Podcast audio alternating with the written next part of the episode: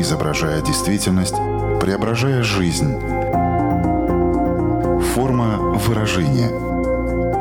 Программа о том, как мы проявляем себя в этом мире.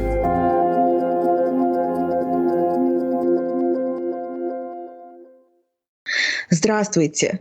Меня зовут Александра Плотникова. В эфире программа «Форма выражения». Приветствую слушателей Латвийского радио 4 и крупнейших платформ подкастов. Анонсировать тему нашего сегодняшнего выпуска я хочу с помощью цитаты из мультфильма «80 дней вокруг света». А звучит она так. Есть ли у вас план, мистер Фикс? Есть ли у меня план? Да у меня целых три плана. Вот о планировании с точки зрения психологии мы сегодня и поговорим. Насколько важно составлять в жизни разные планы? В чем это может помочь? Как развивать этот навык? И можно ли переборщить с планированием? Подробнее эти и другие вопросы разберем вместе с психологом Анастасией Симко. Здравствуйте. Добрый день. Форма выражения –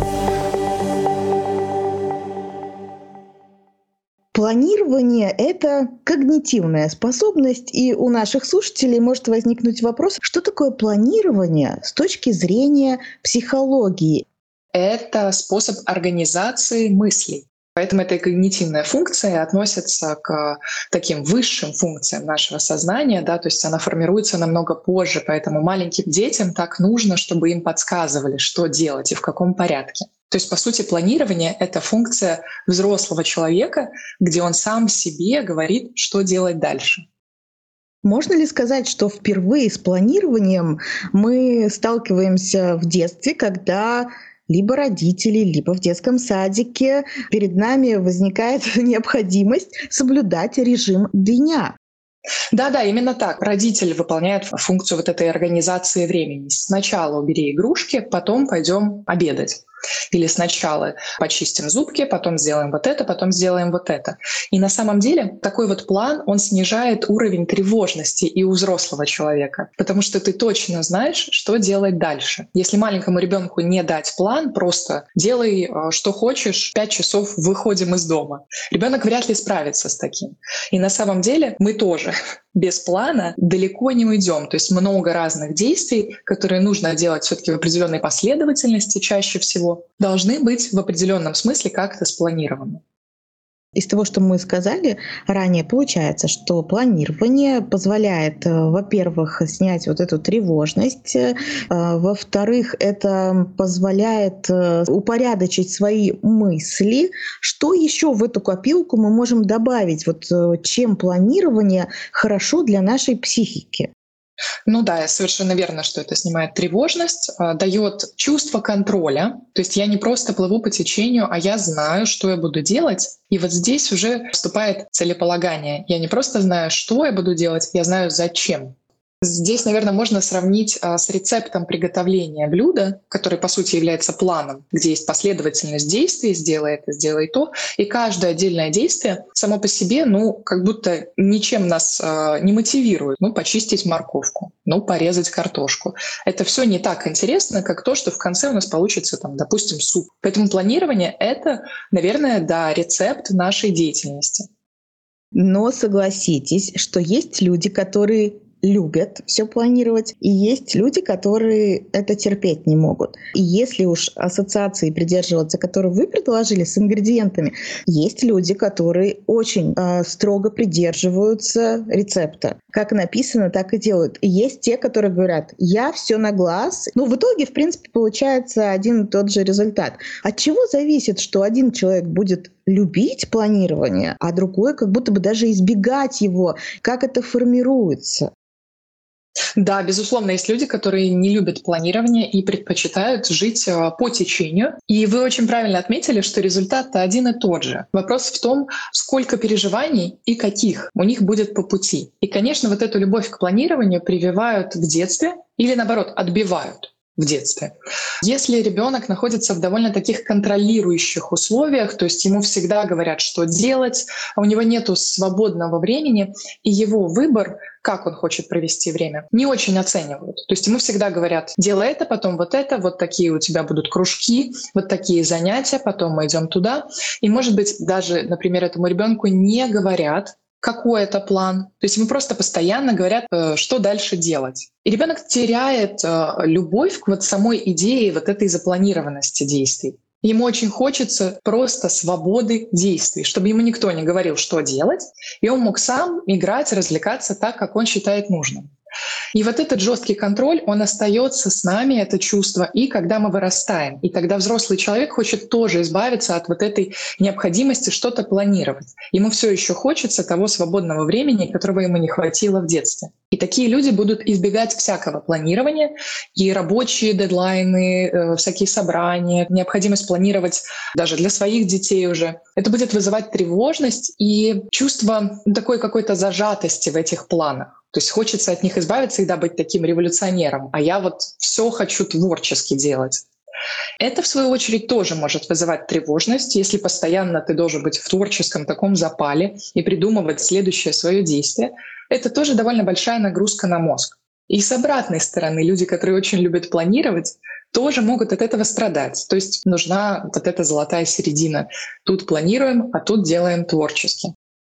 А можно вообще вот э, научиться планировать свою жизнь и при этом чувствовать себя свободным. Я думаю, что это большое искусство. Иметь четкий план, который работает на вот эту нашу детскую часть, да, то есть у нас есть последовательность действий, чтобы мы ничего не забыли, чтобы мы а, не делали лишних действий и делали все в определенном правильном порядке, но при этом чувствовали внутреннюю свободу, что во-первых, мы следуем собственному плану, то есть никто нам не указывает, мы сами себе указали. И чувствовать от этого плана такую определенную опору и безопасность. Да, я могу поменять все местами, я могу делать в разной последовательности, я могу делать даже что-то другое, но если вдруг что, у меня есть план. Есть такая распространенная фраза «у меня есть план Б». Вот это на случай разных непредвиденных ситуаций. Нас учат э, в разных, не только в психологии, да, и в финансовом мире, например, чтобы у тебя всегда этот план Б был. Если мы говорим с этой точки зрения, это тоже про снятие тревожности, про контроль над своей жизнью, Здесь интересно, что план Б, план С, план Д как раз-таки делают тревожные люди. И часто говорят, что у каждой нашей психологической сложности, как, например, тревожность, есть и обратная сторона, наша суперсила. И вот говорят тревожным людям, чтобы их немножко успокоить, что у тревожности суперсила — это планирование. Ты так беспокоишься о том, что что-то может пойти не так, что у тебя все схвачено у тебя есть план на все случаи, на каждом этапе, где э, может случиться ошибка, у тебя есть дополнительный альтернативный план. И да, конечно, это дает чувство контроля. И тревожность немножко понижается. А что чаще всего люди планируют? Вот я предполагаю, можно планировать свой день. Э, в Новый год часто люди составляют планы на год вперед. Э, вот, в принципе, самое распространенное, что планируют люди. Планирование может быть краткосрочным и долгосрочным. Вот э, большое красивое планирование на год, которое часто делают с наступлением Нового года, это долгосрочное планирование, и в нем люди как раз часто путаются и делают, может быть, это не совсем эффективным образом, и потом разочаровываются в планировании в целом, да, потому что я себе запланировал то-то-то на год, это не случилось, планирование это не работает для меня делает человек вывод. А краткосрочное планирование, ну точно все планируют неделю или день, особенно если человек занятой и в разных областях жизни востребован, да, то есть есть работа, и семья, какие-то хобби. И еще, наверное, есть такой вид плана, как на конкретную деятельность. Например, нужно спланировать переезд. То есть это деятельность, в которой есть много разных задач. Удержать это в голове ну, невозможно. То есть тоже для вот такой какой-то большой задачи отдельной может быть нужен план. Отличается ли механизм планирования, если мы говорим о краткосрочном планировании и долгосрочном? Здесь одинаковые инструменты мы из чемоданчика возьмем и будем использовать или разные? Многие планы, наши дела связаны с другими людьми или привязаны к какой-то конкретике. То есть это встреча с кем-то, это работа или нужно быть на каком-то мероприятии. То есть э, довольно просто, что расставляются те дела, которые недвижимые, и вокруг них раскладываются движимые. А если это долгосрочное планирование, получается, что там вступает в силу очень много а, факторов, которые мы не можем предвидеть и контролировать факторы случайности, какие-то временные факторы, другие люди, обстоятельства, погода и так далее. То есть план долгосрочный, он более подвижный, менее предсказуемый, и мы должны быть готовы к тому, что его надо будет пересматривать. Вот это очень важно понимать, создавая любой план, что его надо пересматривать. И это нормально. Этого не стоит бояться. Это не значит, что что-то пошло не так. Получается, лучше, если что-то пошло не так, пересмотреть свой план в тот момент, когда пошло что-то не так, чем, может быть, изначально план Б составить э, на тот случай, если что-то пойдет не так.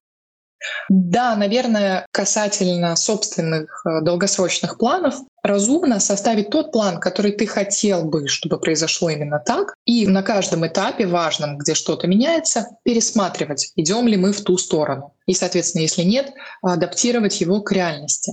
Составляя много вот этих вот план Б, план С, это тоже ну, нагрузка для нас. Зачем планировать вот этот план Б, если все пойдет по плану А? Ну, вдруг.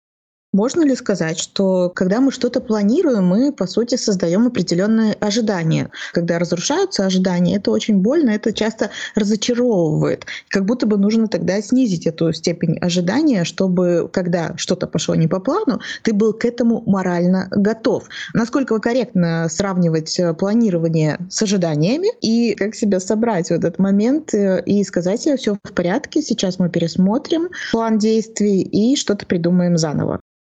Да, это очень э, корректно связывать планы с ожиданиями, потому что, да, мы пишем что-то на листочке или в приложении, и мы как бы по-детски ожидаем, что так и будет. Но план, он не для того, чтобы так случилось, а для того, чтобы мы знали, в какой последовательности делать действия. И вот это вот нагружение своих планов ожиданиями, что будет именно так, оно как раз-таки, ну, как любые ожидания, ведет к тревоге или даже разочарованию. То есть все-таки ожидания лучше понизить. В любом случае есть очень много факторов, которые от нас не зависят. Есть а, в психологии такое понятие, как толерантность к неопределенности насколько мы готовы встретиться с чем-то неожиданным, насколько спокойно мы к этому отнесемся. И если у человека высокая эта толерантность, то он готов к тому, что планы можно пересматривать, он даже, в принципе, готов без плана действовать, потому что он готов к тому, что разные вещи могут происходить. А низкая толерантность к неопределенности, то есть человек пугается, когда что-то неизвестно, когда новые факторы возникают, когда другие люди свою волю проявляют. Это, конечно, связано с высокой тревожностью. И вот здесь тогда очень трудно планировать. И что парадоксально, человеку с высокой тревожностью трудно жить по плану, потому что что-то может пойти не так, и он расстроится. И с другой стороны, ему очень трудно жить без плана, потому что высокая тревожность, она заставляет тебя считать одновременно и одинаково важным все. Все факторы, все шаги в твоем плане одинаково важны. И поэтому тревожный человек может хвататься сначала за одно, потом за другое. А, ему трудно приоритизировать. И вот здесь, наверное, важно, что план очень связан с умением приоритизировать, что важно первым, что важно вторым, что можно в принципе не делать. Вот эту приоритетность выстраиваешь ты на основании каких принципов? Или знаете, как иногда бывает, еще говорят, что сначала лучше самое трудное сделать, а потом уже перейти к более легким задачам. Какого принципа здесь э, эффективнее придерживаться? Здесь очень индивидуально, потому что некоторым людям легче сделать маленькие задачи, чувствовать себя уже довольно удовлетворенным собой, потому что ну, день прожит не зря, я уже сделала довольно много. И вот тогда, подогреваемым этим чувством удовлетворенности, перейти к сложным задачам. Другим людям проще сразу перейти к сложным задачам, зная, что у них еще есть много сил, и тогда перейти уже к легким после вот этой сложной большой. И здесь каждый сам для себя выбирает, но приоритет это, наверное, не про сложность э, или легкость, а про необходимость. То есть есть какие-то задачи, которые можно сделать только до 5 часов дня. Соответственно, они относительно приоритетны, их нельзя сделать вечером, Есть какие-то задачи, которые нельзя сделать, если ты устал. Допустим, там нужна такая мозговая активность, конкретная когнитивная включенность тогда, значит, их а, можно сделать только, там, допустим, до обеда. То есть умение вот эти все факторы сложить в определенную такую карту и четко увидеть, что максимально приоритетно сейчас. И, наверное, приоритизации намного важнее вот эта обратная сторона. Не то, что самое важное, а что самое неважное. Потому что вот это мы как раз-таки часто упускаем. Я подумаю об этом завтра. Это на самом деле колоссальный навык отложить какое-то дело, именно отложить из нашего сознания, из нашего плана. То есть не просто не сделать это сегодня, но и не думать об этом сегодня. Вот этому можно учиться. Форма выражения. Но сейчас я предлагаю немножко с вашей помощью поучиться тому, как э, планировать. Понятно, что это определенный навык, его надо развивать. Самые-самые простые давайте сейчас инструменты обсудим, которые могут в этом помочь.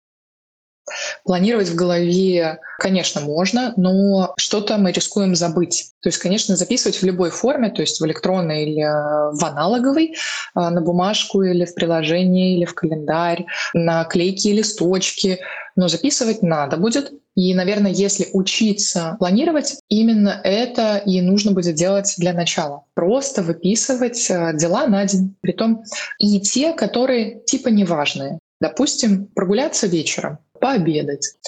Что очень помогает, это цветовая дифференциация. Э, выбрать какие-то маркеры или карандаши, или если вы делаете на компьютере, то, соответственно, какую-то цветовую политику, которую вы будете использовать. Допустим, зеленые — это личные дела, синие — там рабочие, красные — срочные. То есть для каждого типа действий выбрать цвет, это помогает ориентироваться в наших делах, не забыть что-то важное и, на самом деле, глядя на неделю, увидеть, о чем мы живем вообще. Еще здорово помогает понимание того, что что-то лучше, чем ничего. Это очень подходит для тех, кто хочет внести какую-то новую деятельность в свою жизнь. Три минуты спортивных упражнений лучше, чем полное их отсутствие. Да, это, конечно, немножко такое понижение планки, но для многих людей очень важно занизить планку требования к себе. То есть, составляя план, очень важно, чтобы он был реалистичный. Задача плана — нас поддерживать, а не закапывать. У меня был такой период в жизни, когда ну вот казалось, что ты просто зашиваешься. И я помню, что руки сами потянулись за бумажкой, карандашом. То есть в данном случае планирование я использовала для того, чтобы структурировать свою жизнь. И еще один важный момент того, что у тебя это написано от руки, и есть возможность от руки вычеркивать то, что ты уже сделал. По сути, ты сам себе говоришь, вот здесь я молодец. И даже если в этом списке у тебя оставались какие-то невыполненные задачи, на самом деле, видя, как много ты успел сделать, э, и это просто переносится на новый листик, э, это даже было не так-то уж э, и трагично, и грустно. Это замечательный пример, Александра, потому что на самом деле выполнение задач э, связано с окситоцином. Другой способ получить окситоцин — это объятие с близкими людьми. То есть на самом деле вычеркивание э, задач и из плана — это то же самое, как обняться с любимым человеком. Люди, которые используют электронные способы планирования, говорят, что для них э, вычеркнуть в компьютере то же самое. Пускай используют, потому что в многих э, каких-то приложениях, э, заметках да, электронных такая же система, что ты ставишь галочку и задача вычеркивается. Но я тоже приверженец бумажного планирования, и мне кажется, что в этот момент вычеркнуть что-то, он очень важный. И да, планирование — это еще одна его функция — наблюдать за прогрессом. Часто бывают люди с заниженной самооценкой, с высокой требовательностью к себе. Целый день они носились, выполняли кучу важных дел, они были очень ответственными, они были очень эффективными. Но в конце у них чувство, что они сделали недостаточно. И вот для них тоже было бы здорово записывать все свои дела. И когда ты видишь на листе там 10-15 выполненных задач, но никакой внутренний критик не сможет, глядя на это, сказать, ты сделал недостаточно. То есть планирование помогает еще и, да, структурировать, но еще и следить за собственным прогрессом, а, видеть, как много ты на самом деле делаешь. Приближается Новый год, и вот тема целеполагания будет очень актуальной снова. Мы делали отдельный выпуск про то, как э, формировать цели, как к ним двигаться и так далее. Но мы не можем обойтись э, здесь, опять-таки, без этого такого разговора, потому что планирование и цели очень связаны между собой. Давайте поговорим в контексте того, что скоро люди будут планировать э, свой следующий год, что можно было бы порекомендовать, потому что люди порой просто пишут свои пожелания, но сбылось и то, что ты сделал для того, чтобы это все получилось, все-таки разные вещи, поэтому что важно учесть? Да, насчет сбылось, это прям здорово вы подметили, потому что есть такое понятие, как а, магическое мышление.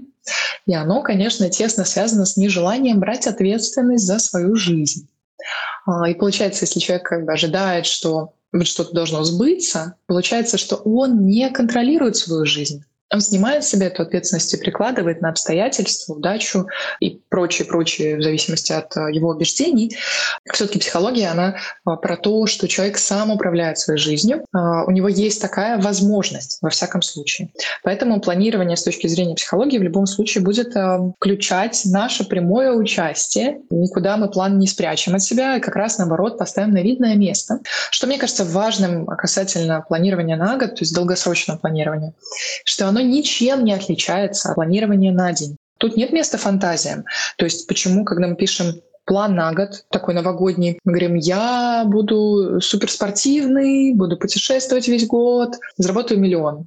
Почему-то, когда мы пишем план на день, мы так конкретненько. Схожу на работу, заберу ребенка, полы помою. То есть мы опираемся на реальность. А когда мы пишем план на год, у нас включается вот эта такая э, детская наша часть. Ну, то есть это хорошо, это творчество, но это нереалистично. То есть план на год часто бывает нереалистичным, а залог выполнения плана, залог эффективности планирования в том, чтобы все шаги были реалистичны. Цель должна быть максимально четко сформулирована, она должна быть реалистична, обозначена во времени, ну и, конечно, подходящая для нас. То есть обязательно в этом новогоднем плане должны быть только те вещи, которые ты действительно собираешься делать. Так вот, эта цель должна быть э, в совершенной форме и позитивно сформулирована. Не я перестаю есть вредную еду, а я питаюсь здорово. Что еще важно, не путать э, э, цели и средства, что очень часто происходит в планировании и заводит нас не туда. Человек э, говорит, я хочу ходить в спортзал. Я ему не верю. Скорее всего, этот человек хочет быть здоровым, хочет крепкое тело, хочет, может быть, э, сбросить вес или набрать вес, да, то есть что-то связано с самоощущением. Ну, допустим, мы становимся на то, что он хочет быть здоровым. Так вот, если он ставит себе цель на год, что значит через год у меня здоровое, крепкое тело, это открывает ему очень много новых возможностей. Здоровое, крепкое тело можно добиться через диету, прогулки, какое-то спортивное хобби, пробежки, йога, велосипед купить и так далее. Если он говорит, я хочу ходить в спортзал, он ограничивает себя одной вот этой только вероятностью, что он будет ходить в спортзал. И не ходя туда, он чувствует, что он цель не выполнил. И вот когда мы сформулировали большие, масштабные, приоритетные цели на год, и каждая из них 10 задач. Это мы все красиво выписываем на листочек. И затем это годовое планирование все равно придется наблюдать каждый э, месяц, каждую неделю. В своем обычном планировании, где мы пишем ежедневники или в телефоне планы на неделю, на день, мы должны каждый день включать что-то из вот этого большого планирования. Одну задачу, там несколько задач. То есть каждый день мы должны как бы соприкасаться с этим своим большим годовым планированием. Его можно повесить на видное место, его можно а, держать где-то в ежедневнике. То есть э, этот процесс должен доставлять нам удовольствие. Так мы быстрее выработаем привычку работать с этим планированием. И вот, допустим, я составляю план на уже давно не Новый год, там какой-нибудь вторник, э, февраль. Что мне делать? А, вот, к концу года я собираюсь быть здоровым. Что прямо сегодня я могу сделать, чтобы к концу года быть здоровым? Может быть, сегодня я могу сделать небольшую зарядку. Может быть, я могу взять с собой яблоко на работу, чтобы не сбивать режим питания. Может быть, я могу просто вовремя лечь спать. И вот здесь опять очень важно помнить, что что-то лучше, чем ничего. А есть ли какие-то рекомендации, ну сколько этих целей должно быть максимум, чтобы все-таки тоже не переборщить и не поставить для себя слишком много такого непосильного, нереалистичного, или не надо себя ни в чем ограничивать, здесь все зависит от ваших ресурсов, от ваших возможностей, от вашего желания? Я считаю, что одновременно может быть три актуальные цели. Это не отрицает того, что есть просто повседневные задачи, но это не цели. Ни на чем особенно научном не базируется это мое высказывание, это опыт э, мой и моих клиентов. Э, я с планированием очень плотно работаю. У меня есть э, игра про планирование, я веду лекции на эту тему. И наблюдая за людьми, понимаю, что жонглировать удобно тремя предметами. Добавляешь четвертый, рушится все. Двумя скучно. Да, конечно, если вы чувствуете, что у вас есть этот ресурс, это может быть и больше. Но вы должны быть в этом уверены, потому что что-то начнет валиться, развалится все. Поэтому все-таки лучше начинать с такого посильного. Три — это точно возможно. Снова повторюсь, что планы мы пересматриваем. Поэтому если, например, план на год — это сдать на права, оздоровить образ жизни и стать э, здоровым, и что-то связанное с карьерным ростом, то карьерный рост — это долгосрочная задача, да, она может и продолжиться в следующем году. Тело — это тоже на самом деле нет предела совершенства. А вот сдать на права кончится в определенный момент. И когда ты сдашь на права, ты себе вот эту новую цель снова поставишь. То есть еще раз, у нас есть три цели на год, каждая из которых есть 10 задач. И тогда мы берем отдельно задачу и ее при необходимости тоже разбиваем на какие-то шаги. И так у нас получается, как съесть слона по кусочкам. Вы сказали, что есть э, даже отдельная игра, которая учит чему? Как раз-таки есть этого слона по кусочкам? А, да, у меня есть а, психологическая игра моего авторства про планирование. И там а, человек учится планировать и предусматривать факторы случайности. То есть это такое, ну, самое сложное, наверное, говоря о планах, это как противостоять тому, что мир хаотичный потому что все нельзя спланировать. То есть э, игра учит быть более гибким и быть готовым использовать свои ресурсы, когда случаются какие-то непредвиденные обстоятельства. То есть это такой способ спланировать свою какую-то деятельность в игровой форме и проверить свою готовность к неожиданностям. Вы сказали, что ведете такие игры, плюс ко всему ведете разные еще лекции на эту тему. Соответственно, вы часто разговариваете на тему планирования с разными людьми. А в чем основное сопротивление вы замечаете или с какими трудностями люди чаще всего сталкиваются вот с тем, что им нужно быть готовым к тому, что может пойти что-то не по плану или что-то другое? Да, многим людям трудно планировать. И, как я уже упоминала, это люди, которых э, сильно контролировали в детстве. И сама идея того, что что-то, пусть даже твой собственный план, будет контролировать их, указывать им, что делать, вызывает у них гнев, раздражение нежелание с этим соприкасаться. Им не хочется, чтобы что-то ограничивало их свободу. То есть они воспринимают план не как подмогу, а как ограничение. И это, конечно, неприятно, сложно. Все равно есть необходимость планировать хотя бы там, большие какие-то проекты или просто день, чтобы ничего не забывалось и все двигалось э, с нужной скоростью. А вот им трудно планировать, потому что план их ограничивает. И кажется, но ну, это, на мой взгляд, ложное убеждение, что а, вот в таком творческом творческом потоке я справлюсь с большим количеством задач, чем если я напишу их на листочке. Что еще? А, наверное, люди, которым трудно организовывать себя, такие, может быть, неорганизованные или очень-очень творческие, им трудно просто привыкнуть к тому, что нужно сидеть и что-то там записывать. И такая забавная, э, наверное, проблема, с которой многие сталкиваются. Я записал, но забыл где. И все равно делал как бы по привычке в творческом потоке. Наверное, важно понимать, что планирование — это привычка. И ничего в этом нету а, сложного приучить себя еще к чему-то. Например, планировать следующий день вечером предыдущего дня.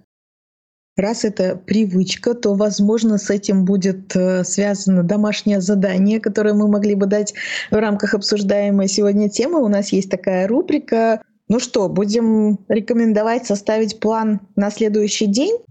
А у меня сразу так включилось, давайте попробуем сделать на год. На самом деле это довольно приятное занятие, если не давить на себя. Просто подумать, какие три вещи, которые хотелось бы в следующем году э, достичь, попробовать, сделать, и как эти цели сформулировать корректно, так, э, чтобы они были приятные, чтобы к ним хотелось двигаться. То есть не в спортзал ходить, а здоровым быть. А не там научиться чему-то, а стать обладателем этого знания. То есть просто поиграть с формулировкой так, чтобы действительно хотелось узнать, как же мне составить план, чтобы этого добиться. А в чем может помочь психолог, если ты уже, возможно, из года в год э, хочешь э, добиться какой-то цели, но спустя год понимаешь, что ничего не продвинулось вперед? То есть психолог может помочь увидеть препятствия, которые возникают на пути к этому, и продвинуться наконец-то вперед. В работе с планированием функция психолога в первую очередь поддержки, как и всегда. То есть э, человек, которому действительно интересно, ну как там твои планы? Ты куда-то продвинулся, ты помнишь, где они лежат. То есть э, для многих людей психолог становится точкой контроля, которую, кстати, напомню, сначала они не хотели иметь. Это человек, как бы для которого или из-за которого они этот план делают. То есть если делаешь просто для себя, легко договориться с собой, куда-то его там спрятать, забыть и не делать. Но ты как будто кому-то обещал. Ты вот с психологом проговорил, что ты пропишешь эти 10 задач к своим трем целям. А мы, э, люди, мы существа социальные, и договоренности между двух людей для нас не пустое слово. И получается, у тебя уже есть кто-то, перед кем ты как бы, ну не то чтобы должен, но обещался отчитаться о своих задачах. Психолог поддерживает тебя, давая тебе уверенность в том, что ты справишься. И, конечно, психолог может помочь вам сформулировать вашу цель корректным образом, так, чтобы она была действительно достижима, а не висела домокловым мечом над вами. И еще, конечно, психолог знает много разных а, техник внедрять новые привычки, делать какие-то вещи, которые вы не делали раньше. Ну и того же, собственно, планирования тоже много разных а, советов и рекомендаций. Опять-таки психолог знает а, с точки зрения науки и устройства человеческого мозга и психики, почему какие-то вещи у вас не получается делать. То есть, да, совершенно верно, психолог может указать на преграды, которые лежат между вами и а, вашей целью, почему из раза в раз у вас не получается этого достичь, и как сделать так, чтобы в этот раз это получилось. А насколько важно себя поощрять за то, что у тебя получилось? Очень важно. Это максимально важно. За достижение больших каких-то дел, особенно новых, особенно неприятных, обязательно нужно себя поощрять. Желательно в здоровой форме, то есть не фастфудом, а, допустим, чем-то приятным и полезным. И да, конечно, это закрепляется в нашем сознании на уровне поведения. Да. Я сделал так, мне было потом хорошо. Поэтому в следующий раз я снова сделаю так, потому что я опять хочу, чтобы мне было хорошо. Мы свою вот эту примитивную часть берем себе в союзники, выставляя себе определенные звездочки, какие-то подарки, поощрения за э, выполненные дела, за новые какие-то достижения. Мы взращиваем в себе желание снова и снова к этому прибегать, делать э, новые планы, ставить новые цели, достигать их. Пускай даже просто для того, чтобы получить вот это поощрение. В заключении я хочу попросить вас, как человека, который многое знает про планирование и явно практикует это в своей жизни, рассказать, как ваша такая повседневная жизнь а, связана с планированием и как вам это облегчает, улучшает качество вашей жизни. Пример того, как это работает, чтобы люди поняли, что это действительно такой очень эффективный механизм в нашей жизни, которым важно пользоваться. Сразу хочется предупредить, что моя жизнь не а, прописана на каждую минуту. Если мы вначале говорили о том, что как быть и свободным, и иметь план, вот я думаю, что мне удалось этого достичь, потому что, в принципе, в свой план я заглядываю один раз за день, собственно, чтобы вычеркнуть то, что там а, было выполнено, потому что я же его и составляла, я знаю, что там, мне не надо на него смотреть постоянно. Что мне это дает? Я не чувствую тревожности по поводу того, что мне делать дальше. И планы я составляю раз в год, и каждую неделю описываю просто, что должно быть сделано. И ну, если что-то относится к каким-то конкретным датам, то, конечно, их туда распределяю. А в остальном я просто живу довольно свободно. И я считаю, что достаточно творчески. Но вечером проверяю, все ли было корректно. Напомню всем, что сегодня вместе с нами была психолог Анастасия Симко. Это здорово, что умеешь и планировать, и чувствовать себя свободным, так что это действительно возможно. Ну и здорово, мне кажется, еще то, чем можно сегодня уйти, чтобы у вас был ответ на вопрос, что делать в той или иной ситуации. И если у вас этот ответ есть, то вы чувствуете себя более стабильно э, в этой жизни, ну и, соответственно, это улучшает ее качество. Я, Александра Плотникова, говорю вам до свидания, чтобы встретиться ровно через неделю на радиоволнах или на крупнейших платформах подкастов Apple, Google, Spotify. Планируйте свое время, я вас буду ждать. Хорошей вам недели. Пока-пока. Отражая время, изображая действительность, преображая жизнь. Форма выражения – Программа о том, как мы проявляем себя в этом мире –